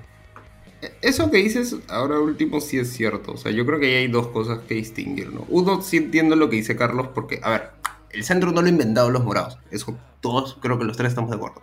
Lo que sí es cierto es que, y- en eso le doy la razón a Carlos, es que los morados lo que han hecho es, y es cierto lo que han hecho durante años, es han, em- han asociado la figura de centro con ellos. Y la figura de centro además con una figura de superioridad moral, porque es, el centro es colocarte entre dos extremos y, eh, digamos, esa es la figura que le dan ellos, ¿no? Colocarte entre dos extremos, que serían izquierda-derecha, eh, y tomar una decisión por el bien del país. Ese es, digamos, ese es en esencia lo que representa ser morado. Y eso, y para ellos, eso es también ser centro. Eso es una cosa. Lo segundo, obviamente, los morados no tienen, no tienen alcance simplemente. O sea, no, no pasan de redes sociales a, digamos, a algo concreto como partido político. En ese sentido es un fracaso de partido. Pero, pero, y, y, con eso creo que, creo que, digamos, ahí habría que cerrar esa discusión. O sea, otra cosa, por ejemplo, también es que sí es cierto, hay mucha más gente que a partir, no sé si lo de Castillo, no sé si lo de Kuczynski, no sé si lo de Vizcarra, no sé si la pandemia, pero hay mucha más gente que ha decidido posicionarse. Yo, por ejemplo, ahí a quien le, le, echaría más responsabilidad, por ejemplo, es a Willax, al comercio, a, a, ese tipo de medios de comunicación, porque son los que de alguna u otra forma han empezado como que a empujar a gente y han habido momentos claves, ya sea la pandemia, ya sea Kuczynski, Vizcarra, lo que sea, que ha empezado gente que, y creo que todos lo conocemos, gente que tú no sabías qué posición política era, tú pensabas, ah, bueno, en fin, o sea, nunca se decían de izquierda o derecha, pero que de la nada, tras esas situaciones claves, de la nada los veías apoyando las marchas este, antivacunas, apoyando la vacancia con Castillo, apoyando que Vizcarra era un genocida, y ese tipo de cosas. Por ejemplo, hoy sí veo mucha más gente que, que yo no sabía que lo eran, que es de derecha a gente que está con el discurso de centro. ¿no? O sea, yo siento que la gente que está con el discurso de centro es muy reducida en redes sociales, que tienen quizás un montón de seguidores, sí es cierto. Pero la gente que a mí más me da miedo es la gente que ahora se autodenomina derecha y que es con la que nosotros nos encontramos a diario, que es como dice Carlos, la gente con la que tú puedes pasearte por el parque, la gente con la que te encontrabas en la panadería, la gente... Y eso, por ejemplo, a mí me asusta. Me asusta un nivel que yo no sabía que, que podía sentir de una persona que si supiera como yo pienso, probablemente me metería preso. Digamos, no diría, no, a este, si sabes que lo detienes o lo, o lo, matas o le disparas, ¿no? Y esa vaina a mí me da súper miedo. Lo que mucho, mucho miedo además. Es que el contexto ha radicalizado a la gente. De hecho, o sea, para que no digan que eh. solo lo rajamos de la derecha, o sea, ahí tenemos a los true izquierda que, o sea, ah, defienden cualquier, cualquier cosa que sea lo que ellos en su mente han creado como lo que es la verdadera izquierda. Entonces, o sea, al final lo que, se están generando son discursos extremos, pero no estamos hablando de, ah, los extremos son lo mismo. No, no, no, o sea... Lo que pasa es que la, estupidez también puede ser extrema, ¿no? Y yo me pongo a pensar, este discurso, y este discurso que me parece súper interesante cómo lo manejaron, que es cuando comenzaron a hablar acerca de que Castillo había sido drogado para que lea su mensaje de disolución del Congreso. Sí, sí, sí. Ya, eh, recuerdan que, no sé si ustedes, si, se lo dije a ustedes, pero yo les dije, esto es una estrategia para limpiar a Castillo frente a la gente que sí le va a creer. Y durante las primeras dos semanas, el discurso de la gente que, que, estaba protestando era ese, que habían drogado a Castillo. No sé si lo recuerdan. Sí, sí, sí. O sea, que era, además, no, no solamente que lo habían drogado, que esa era una, una clave, sino también la otra era que alguien lo había aconsejado mal y, y o le había entendido una trampa eh, una trampa dentro, no me estoy refiriendo al Congreso, etcétera, no, sino que alguien le había dado un mal consejo, que el ministro de Defensa X, que el ministro tal, del Interior, lo que fuera. estaban, echando, la culpa a, ¿cómo se llama? A esta, a esta chica que estaba dentro de, del Congreso, de, su gabinete. ¿Betsy Chávez? A Betsy Chávez, a Betsy Chávez. No, o sea, le echan la culpa a todos excepto a él.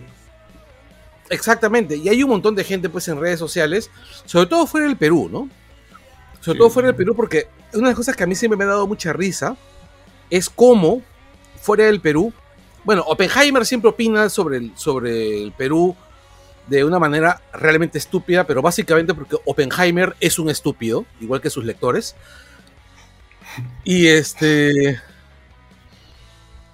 Y bueno, pero también la izquierda internacional, o sea, yo leo a un montón de mocosos de izquierda internacional. He tenido que conversar con uno hace no mucho, además, que la verdad tienen un montón de visiones súper peregrinas sobre lo que ha pasado en el Perú con el tema de Castillo. Y estoy convencido de que este Huevas Tristes solamente ha leído cuatro o cinco noticias y 10 mensajes de, su grupo de Facebook de tu, izquierda latinoamericana. Y está más enterado de lo que pasa en el Perú que yo que monitoreo toda esa mierda para enviar informes al extranjero todos los días. Sí.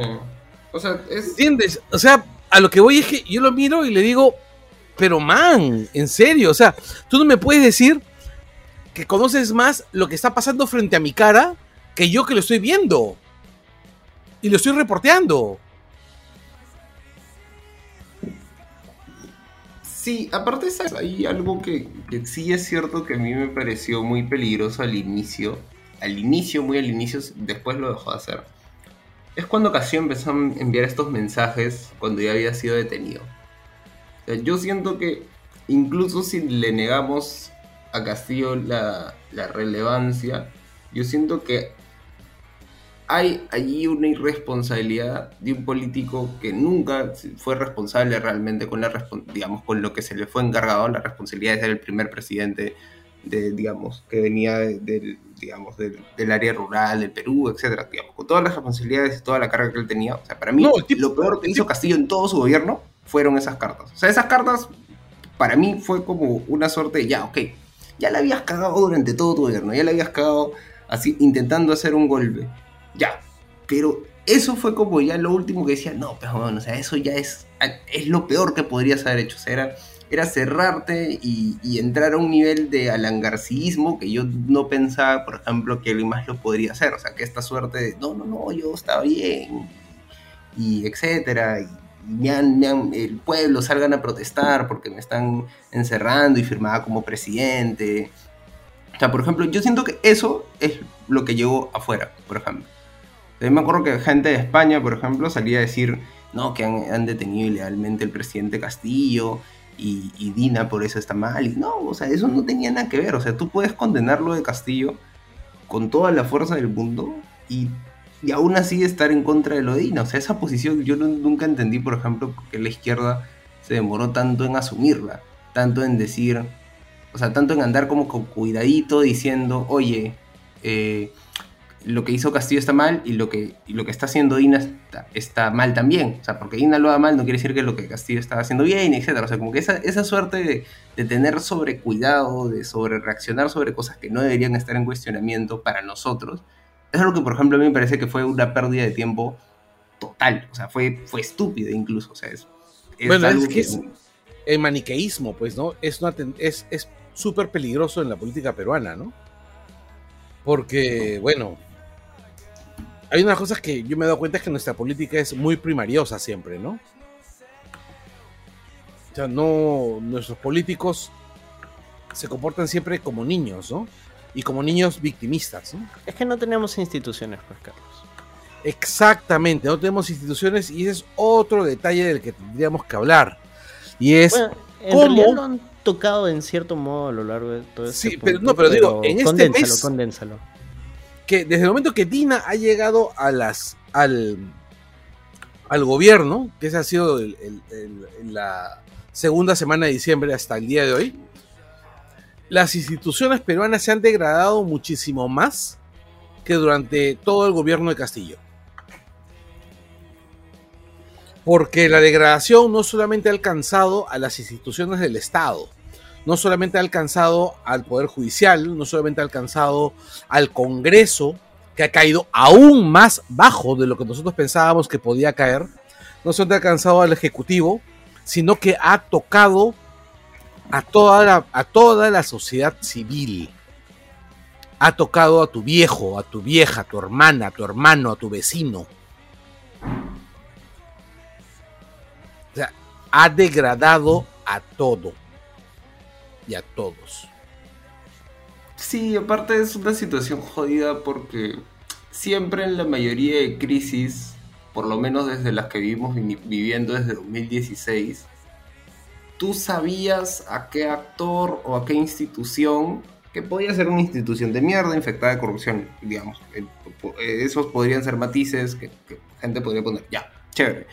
Pero tú sabías a qué institución le correspondía un poco como que la salida, ¿no? Cuando pasó lo de Kuczynski, le correspondía al pueblo, digamos. Por eso salió la gente de no, cuando pasó lo de Vizcarra le correspondía al Congreso y, así, o al Tribunal Constitucional, o cuando pasó lo de la pandemia y bla, bla, bla. Y, así empezó, y, así había como una suerte, me parece, de entendimiento dentro de la sociedad civil y dentro de las instituciones y dentro del gobierno de, ok, nunca va a haber una situación en la que no exista un actor dispuesto a solucionarlo o, o en, el, o en quien se se, digamos, se coloque la responsabilidad para sacarnos de este embrollo, ¿no? Los intelectuales, lo que quieran.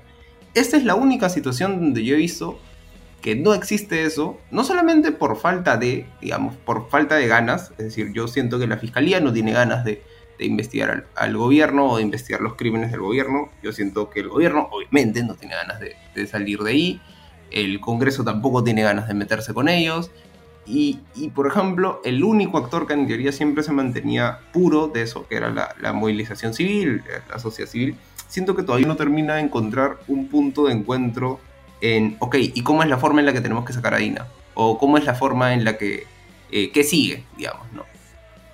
Que, por ejemplo, siento que después de un mes es lo que principalmente a mí me, demuestra lo de la degradación de la institucionalidad, que es una suerte, en serio ahorita, y digo ahorita 13 de febrero, como podríamos haberlo dicho ahorita 13 de enero o lo que fuera. ¿Serio ahorita te parece que, que, Williams o, digamos, o quien venga del Congreso, de alguna u otra forma, eh, te, parece una amenaza tan grande que Dina vale la pena que siga cada minuto que, que está en el gobierno? Es como una suerte no, es que va a venir Williams y cómo vas a sacar a Dina. Es como que, o sea, no importa hasta cierto punto, o sea, y le entiendo, ¿eh? yo siento que es una crítica válida y que es un punto válido, es un pero válido. O sea, hay a, mí, a, mí Williams sí me parece una mucho peor opción que Dina en este momento. Pero ahora sí. Sí. Ahora, ahora 13 de febrero. Yo no sé si hace un mes lo era, porque hace un mes Dina no hubiera estado tanto tiempo para atornillarse ni legitimarse. ¿Entiendes? No, y aparte que es, la búsqueda de legitimidad de Dina, lo único que ha logrado es legitimarla, ¿no? Sí, sí, sí. Y pero Williams también ha demostrado en todo este periodo que es un tipo infecto, ¿no? Bueno, no hay nada que esperar del Congreso, ¿no? Y de nadie de los que están en el Congreso. La única opción que me parece, la única opción que me parece peor que, que Williams es Montoya. Lo único que podemos esperar del Congreso son teorías de la conspiración de cómo Puno ya está anexado a Bolivia. Qué imbéciles son, ¿no? Ahí lo que estás diciendo, Carlos, por ejemplo, a mí Montoya, tipo, yo siento que esta es una declaración que me duele decirlo. Montoya nunca me ha parecido una mala alternativa o nunca me ha parecido una mala eh, aparte que nunca va a salir ya, partamos de eso. Nunca lo van a elegir. ya, sí, sí, sí. Partamos de eso antes de, que, antes de lo que voy a decir. Pero es un político que a diferencia de la mayoría que hizo el Congreso, el siempre me ha sorprendido eso de hecho él. Es un pata que las cosas que te las dicen nunca las ha edulcorado ni lo he visto como que caletear alguna de las posiciones que tiene, a diferencia de Williams, que siempre ha sido un poquito más eh, delicado, si quieres, con, las cojudeces y las posiciones idiotas que toma. Mientras como tú ya siempre has sido un huevón que, tipo, si el pata te dice, no, no, sí, este este ruco, te, lo dice. Y por ejemplo, en ese sentido, siento que es una persona que en el gobierno no dura nada precisamente por eso. Ahorita en esta situación, ahorita quizás sí. Ya, ahorita quizás sí, porque estás en una posición donde el, ejército te va a apoyar, la, la, policía también te va a apoyar, la prensa te va a apoyar, pero yo siento que en el momento en el que la discusión se empezó a dar. Mira, yo creo, yo creo te, soy bien franco, te soy bien franco, este, Diego. Yo creo que ahorita elegimos a Pol Pot. O sea, pone, el Congreso pone a Pol Pot en la presidencia. Y el Congreso lo va a blindar. Y la prensa lo va a blindar. Y, y tu vecino Facho lo va a blindar. ¿Entiendes? Ah, ahora, o sea, ahorita en la situación en la que estamos, sí. no, y, en, y, en, septiembre del mes del año pasado también, y en julio del año pasado también. Ya, yo creo que no. yo, yo, yo, estoy yo estoy convencido de que sí. O sea, yo estoy convencido de que ahorita la única, o sea, el único deseo del gobierno, del, y cuando digo gobierno digo parlamento porque hemos, nos hemos convertido en una democracia parlamentaria, ¿no? Una democracia entre comillas parlamentaria, porque las, las modificatorias a la constitución caletas que ha colado este Congreso básicamente le han quitado todo tipo de, de balance a los poderes este, del Estado peruano y han convertido al presidente pues en, una figura menos poderosa de lo que era. O sea, mira, el, te digo, yo creo que al, al, Congreso solamente le interesa que el presidente sea el sujeto más facho posible. Nada más. Es lo único que quiere y es por eso pues que, que van a buscar buscar facilitar la presidencia de Porky, ¿no? Y estoy convencido de eso. Y acá es la parte donde nos preguntamos, ¿hay futuro? ¿Cuál es el futuro? ¿Qué, ¿Qué es lo que se viene? Bueno, la verdad, yo hace un par de días estuve viendo estas, estos, estos, este, esas noticias sobre los ovnis en Estados Unidos, este, con esperanza, ¿no? Con la esperanza de que vinieran los marcianos y destruyeran todo el puto país una vez. Ya, o sea, para que fuese el final de 100 años de soledad. Para que el, todo el Perú es Macondo. Y no merece otra oportunidad sobre la faz de la Tierra. O sea, al, final... O sea, lo, lo que se espera es que hayan elecciones, pero por cómo se están peloteando las cosas, van a terminar su mandato, pero el tema es que van a terminar su manifestaciones van a seguir y va a seguir habiendo muertos. Sí. O sea, al menos a corto plazo no, no veo nada que me diga, bueno, podemos esperar a que pase esto. Yo ya no sé. Ya, y yo te diría algo que es más triste. O sea, yo en, una posición en la que rara vez estoy de pesimista. Yo siento que hay algo más jodido. Eh, que es. No es solamente que. o sea, yo sí creo que probablemente se van a pelotear. Yo tenía claro más o menos cuánto pasó cuando ingresó Boluarte y salió todo esto de las nuevas elecciones. Eh, yo dije, es bien difícil que el Congreso lo logre. Y sigo pensando lo mismo. O sea, cualquier persona que, que siguió el Congreso incluso con lo de las vacancias con Castillo, tú te das cuenta que el Congreso quería vacar a Castillo. No podía, pero quería. ¿Me entiendes? Exacto. Y, o sea, y eso es un hecho, ¿ah? Tipo, si el Congreso no vacó a Castillo, es porque los votos no le daban y porque entre ellos mismos no lograban ponerse de acuerdo. En algo en que todos ideológicamente estaban de acuerdo. ¿ah? O sea, que para mí era impresionante. O sea, tú veías y todos te decían lo mismo. No, sí, que tiene que salir. Y al momento de votar, no lograban. O sea, no llegaban ni siquiera al mínimo que ellos tenían que llegar. O sea, obviamente los votos de la izquierda necesitaban, porque creo que llegaban a 86, siempre, siempre, se quedaba, siempre se quedaban por un voto, por dos. No, es que nunca llegaban, ¿ah? nunca llegaron a los 86, que es lo peor. ni siquiera... Por eso, siempre se, quedaban, siempre se quedaban por unos cuantos votos, o sea, por poquísimos votos. Y en ese sentido, por ejemplo, a mí lo que me parece que es peor es que hay un escenario ahorita que no me parece tan improbable, es en el que el Congreso se va a pelotear de la responsabilidad con el gobierno, pero lo que se está, lo que yo siento que va a empezar a diluirse son las protestas, que es algo que a mí me da la impresión que, va a ser algo que me parece triste, pero que me parece que es muy probable, que es que ha existido una suerte de resignación, lo noto, en el que ya, ok, bueno, estamos con un gobierno de mierda, sí. Eh, ¿Lo podemos sacar? No. Y yo nunca he visto esa suerte de resignación porque también nunca he visto esa suerte de resistencia. Es decir, es bien difícil que un gobierno te aguante tanto tiempo. Ahora, Castilla aguantó bastante ya. Sí, claro. Más de, más de lo que creo que cualquiera le daba, digamos, esperanza. Pero, digamos, el gobierno de Boluarte en ese sentido también tiene una fecha límite no se puede perpetuar mucho tiempo y todos sabemos que la mierda al final en algún momento se tiene que ir. Yo estoy convencido de que Boluarte se va a ir y cuando se vaya, ella es la que va a, acabar pagando todo esto. No Tarola, no el periódico El Comercio, no Perú 21, no, digamos, la Valenzuela no va a ir a la cárcel. Quien va a ir a la cárcel es Dina Boluarte. Entonces, pero a mí sí me da la impresión de que las protestas pueden empezar a diluirse al no encontrar una salida. Porque si lo que era la salida más clara que eran las elecciones, no se van a dar, ¿qué te hace pensar que la Asamblea Constituyente se va a dar? ¿O, qué, o bajo qué fundamento podrías tener esperanza de que Boluarte va a renunciar? O sea, si, si lo que tenías tú más claro que podía darse eran las elecciones, porque Boluarte te decía que sí, porque el Congreso te decía que sí, porque la prensa te decía que sí, y el Congreso no podía, digamos, o sea, no puede hasta ahora sea, ¿qué te hace pensar que la- las otras salidas lo van a hacer? Y si no puedes conseguir ninguna de tus salidas, ¿hasta qué punto te conviene seguir protestando? ¿Hasta qué punto te conviene meterle energías a algo que tú sabes que no tiene futuro? ¿No? O sea, ese es, por ejemplo, un escenario que yo noto. No, es que, ese es- que- es posible. es que- es que ese es el escenario. El escenario es ese, o sea, eh, la calle va a morir de, de inanición. Sí. O sea, va a morir más gente, eh, la policía y el ejército y Dina, asesina hija de puta, va a matar, va a asesinar más gente y a nadie le va a importar. Eso es lo que ocurre. Ahora, obviamente siempre existe el escenario ideal, digamos.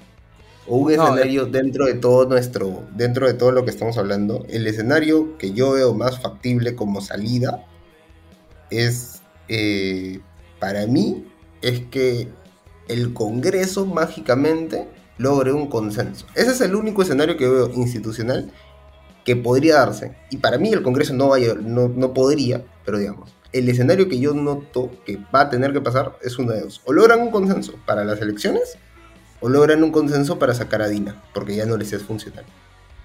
Una de esas dos es la, la única salida que yo, digamos, veo como posible a todo lo que está pasando. O sea, yo creo que si el Congreso no, no lo logra, no veo un- otro tipo de salida. A no ser que mágicamente eh, la prensa le suelte la mano y empieces un poquito a presionar a Boluarte para que renuncie o a Otárola para que renuncie o se dé una traición desde dentro que en algún momento le saques una declaración desafortunada a Otárola y le hagas admitir que el ejército o la policía ha matado a personas.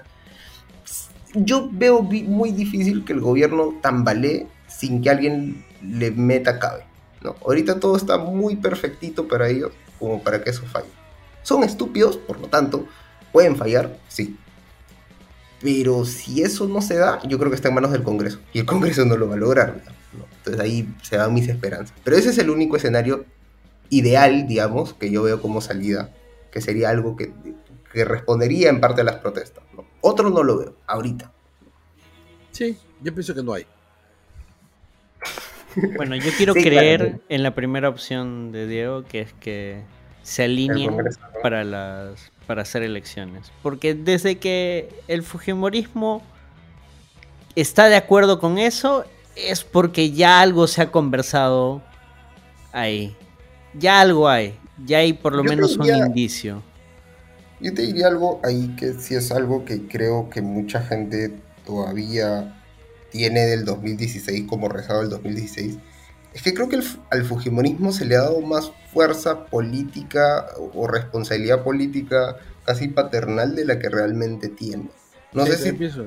o sea, yo sí pienso que existe esta noción de que si Fuerza Popular dice A, Renovación Popular, Avanza País, Acción Popular y X grupo, ahorita no me acuerdo cuántos más hay, en el Congreso van a, a- van a decir sí.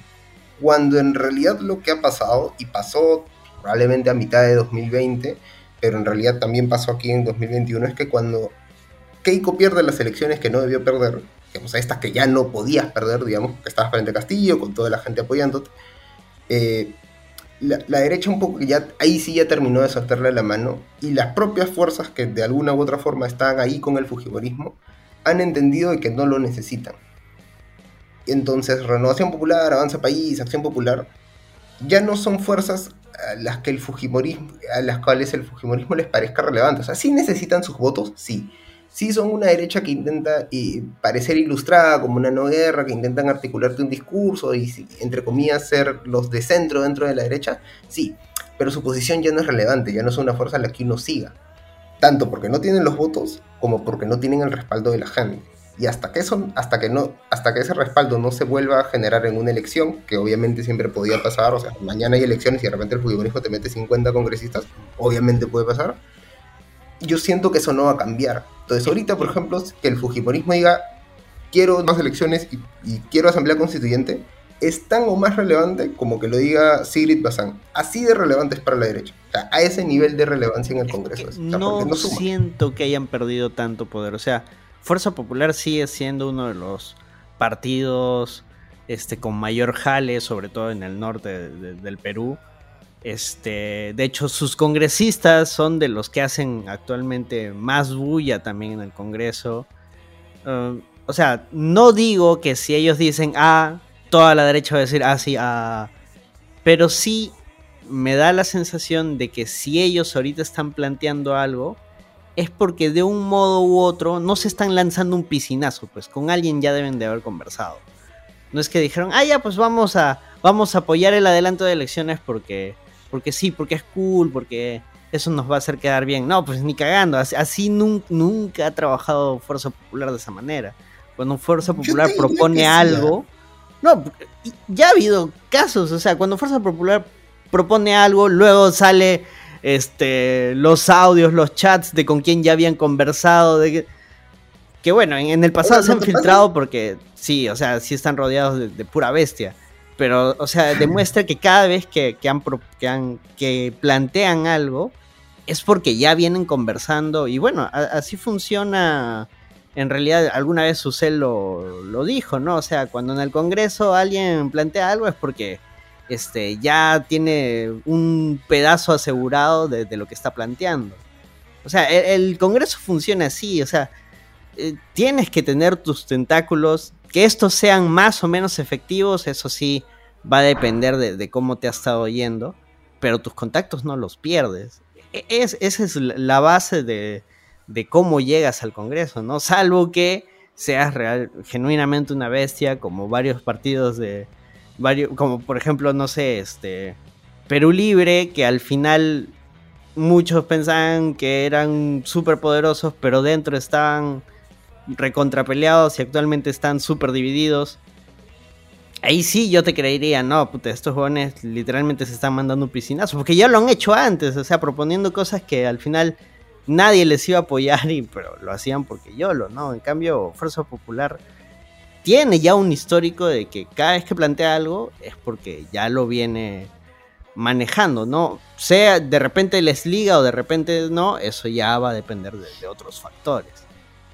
Yo de ahí te diría algo ya, que es que me vengo convenciendo de eso desde el, cuando Fuerza Popular estuvo en, el gobierno, en el Congreso este que estuvo Merino, estaba Ditil Columbo, Marta Chávez.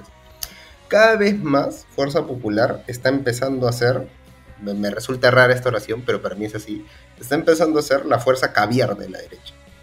Entonces, ahorita la derecha no quiere a alguien caviar, ¿ya? Quieres a alguien de extrema. ¿Por qué? Porque cuando las papas quemen, el de extrema no puede ir, no puede retroceder, o sea, tienes que avanzar nomás. Fuerza Popular, lo que siempre lo he visto, y eso sí es un comportamiento sistemático, es que ellos reculan cuando las cosas ves que se salen de control. Keiko, si algo tiene es que tiene un olfato cuando se da cuenta que las cosas están mal y entonces saca una declaración, estoy a favor de la declaración de, eh, del adelanto de elecciones, estoy a favor de la vacancia con Pedro Castillo, etc. Y rara vez habla si no es, si no es cuando las papas empiezan a quemar. Y Fuerza Popular siempre ha demostrado eso, o sea, cuando existe una posición que no es aceptada por el público o que se da cuenta que el público quiere otra cosa, retrocede y dice, uy, ok, ¿saben qué? Vamos a ser eh, lógicos. La única diferencia es que en la mayoría de otros congresos, cuando eso pasaba, Fuerza Popular era el que daba el primer paso, pero todos seguían porque era la posición lógica. Y porque, en fin, ¿me entiendes? Porque llegaba a ese punto que decíamos al inicio con Carlos de, oye, pucha, si Fuerza Popular lo está haciendo, ya, pues, ¿me entiendes? Tipo, si estos idiotas que son los más idiotas y son los más desgraciados y son una escoria y son lo que quieras, digamos, si todos si ellos están tomando esta posición, nosotros no nos podemos quedar atrás. O sea, nosotros no podemos estar peor que Fuerza Popular. Ahora lo que pasa es que Fuerza Popular ya no es la vara con la que tú mides algo, porque Keiko ha perdido relevancia en el Congreso. O sea, que tengan poder, sí, como te digo, ellos pueden meter congresistas, pero ahorita como tal, la fuerza de Keiko no suma. ¿Me entiendes? Keiko no es una no es una política ahorita relevante para el Congreso. No es que su voz, no es que ella mañana salga y más allá del fujimorismo alguien vaya a decir, oh, wow, Keiko, qué sabias palabras. No, o sea, Keiko se ha pronunciado a favor del adelanto de elecciones hace tiempo, ¿eso ha cambiado en algo? No ha cambiado en nada la decisión del Congreso. Entonces Fuerza Popular tiene pues poder, pero ese poder no se ve representado en el Congreso, y el Congreso no tiene por qué tenerle miedo a Fuerza Popular. Al final tienen no sé cuántos congresistas, pero las otras fuerzas suman más. Entonces, a eso era lo que me refería. O sea, Fuerza Popular sí está tomando una decisión basada en cálculo político, sí, pero su cálculo político está errado porque el cálculo político del resto es más inteligente. Es más de, no necesito fuerza popular y el gobierno me va a apoyar, la prensa me va a apoyar y me puedo quedar sin necesidad de ellos. Ellos se pueden caviarizar, yo no. Y, y caviar eso no, tengo mis 40 votos para bloquear, no sé, para bloquear el adelanto de elecciones y ya está. Claro, pero ahí, ahí, ahí mi punto era es que yo no siento que se estén lanzando. De repente, al final han pactado con alguien y estos aliens los van a traicionar. O sea, que también puede suceder, porque como dices, no, no, les son útiles. lo que veo es que si, si plantean algo es porque dentro sienten que sí lo van a lograr. Por eso también dije, o sea, puede que al final ni siquiera lo logren. Pero o sea, yo sí creo que con alguien deben de haber conversado. Ahora, ¿qué, ah, estos contactos con los, con los que han conversado al final les da un caso real? Eso no, lo sabemos. Como tampoco sabemos, de repente alguien puede estar extorsionando. Eh, también, pues, o sea, eso, sí es cierto. ¿Sabes, ¿Sabes cuándo te das cuenta cuando pasó este tema del adelanto de elecciones que el Fujimorismo cambió la fecha? O sea, que había el acuerdo que sea 2024 y el Fujimorismo retrocedió y dijo 2023. Y ahí te diste cuenta que hubo un acuerdo porque Avanza País se picó. Y Renovación Popular se picó. Y Acción Popular se picó. Y, era como, oye, has roto el pacto, mano, ¿qué fue? Y se lanzaron y empezaron a atacar y entonces empezaron a bloquearse entre propuestas. O sea, sí habían, sí habían entendimientos. Lo que pasa es que yo siento que Fuerza Popular colocó lo de 2023 sin muy bien tener la aprobación de todos. Y eso te das cuenta al toque por cómo fue votado. O sea, ah, esa vaina no había sido consultada por todos ni había sido aprobada por todos. Había sido aprobado por Montoya de repente, etcétera por alguno que otro, pero no por las fuerzas totales. Claro, e, e, ese finalmente es el problema, ¿no? Que al final no, o sea, no sabemos cómo, o sea, ahorita no hay forma de, predecir, de decir, no, sí va a haber elecciones, no, no va a haber elecciones. Lo más probable es que no, pero por cómo ves que funcionan las cosas, de repente mañana nos sorprenden. Sí, o sea, en un mes podríamos grabar este extra y tener otra completamente mirada del Congreso. Programa principal. Sí. pero podríamos grabar otro Langoy y, tener otra mirada completamente distinta del Congreso y de cómo se mueven las fuerzas y de qué posición tiene Fuerza Popular pero es porque el Congreso, y la próxima semana y mañana también, o sea, es, es, es porque el Congreso es una mierda, en ese sentido. O sea, es, muy difícil somos Bolivia. sí, o sea, es muy difícil de decir. Y en ese sentido, sí, pues, o sea, lo que, lo que, lo que decía Carlos al inicio, que no hay futuro, es en parte por eso, porque la institución más confiable, digo confiable en el sentido de que tú sabías que el Congreso o los congresos que existían siempre tenían una posición muy clara de si iban a votar que sí o que no sobre tal o cual cosa, este Congreso no la tiene. O sea, tú mañana puedes poner una votación sobre X cosa y realmente tú no sabes si la van a rechazar o no. O sea, por ejemplo, mañana se podría votar la vacancia contra Ina Boluarte y no existe ningún periodista que se vaya a mojar diciéndote, no, esto lo van a rechazar. Porque ya existe el miedo de, no, pucha, ya me han fregado con esto. O ya, me han, ya, ya han cambiado algo que se suponía que estaba O los votos de estos. Y, eso, por ejemplo, es algo pues que, que hasta cierto punto es paja desde el punto de vista de quienes seguimos el Congreso, pero desde el punto de vista de país es una mierda. Es, horrible es tener la institución más, más cagada de la forma más cagada posible en el momento más cagado posible. Y en ese sentido sí, pues no tiene futuro. O sea, si, esa institución confiable no te queda. Yo creo que y ahora sí con eso ya cerramos. Carlos, ¿algo que agregar para poder cerrar el programa? No, la verdad me, ha, deprimido mucho tener que hablar del tema. O sea, nosotros en Pero el, era, necesario, era necesario. Sí, nosotros en el, en el Angoy siempre hablamos de política. Pero esos últimos dos meses, esta situación en general, a todos nosotros, a todos los miembros del programa, nos ha deprimido tanto que de una u otra manera hemos estado evadiendo tocar el tema. ¿no? Y, y bueno, no nos sentimos muy bien. ¿no? Aparte que ha sido difícil coordinar, o sea, aun cuando hemos tenido las ganas de hablarlo, han sido días donde definitivamente no se podía grabar porque o estábamos con chamba o con diversas cosas. O sea, en realidad ha sido complicado, como ya mencionamos al inicio, grabar en enero, febrero y hasta marzo incluso es, es bien difícil. Pero por eso digo, era de todas maneras necesario grabar este programa. Ojalá que luego de grabar este programa no suceda algo peor, porque la última vez que grabamos fue con lo de Castillo y dijimos, no creemos que la cosa se ponga peor, y puta, y todo se fue al cacho. Puta madre, sí. No, de la hecho, única seguridad que tenemos es que se puede poner peor, ¿no? Eh, actualmente sí, es la única seguridad que tenemos. O sea, eh, es terrible, es terrible. O sea, porque. ¿Tú te acuerdas cómo se llamaba este, este libro Perú, Problema y Posibilidad? El de Basadre, sí. O sea, Perú es. Ahora es, es un país en problemas y sin posibilidades. O con posibilidades de ser un problema aún mayor. Sí, o sea, es terrible, o sea, es la verdad. Yo todos los días tengo que hablar sobre eso en la chamba, ¿ya? Y no hay día en que no termine esa reunión más deprimido que la mierda. Bueno, ahora sí nos vamos. Muchas gracias por haber llegado hasta acá. Compartan este programa. Si son gente que ha estado saliendo a manifestarse, o que sigue saliendo, pues muchas gracias por su aporte a la ciudad, al país. Síganlo haciendo. O si ya no pueden, pues igual, muchas gracias. Compartan este programa. Gracias Diego, gracias Carlos. Y con nosotros será hasta la próxima ocasión. Cuídense, Chau, chao.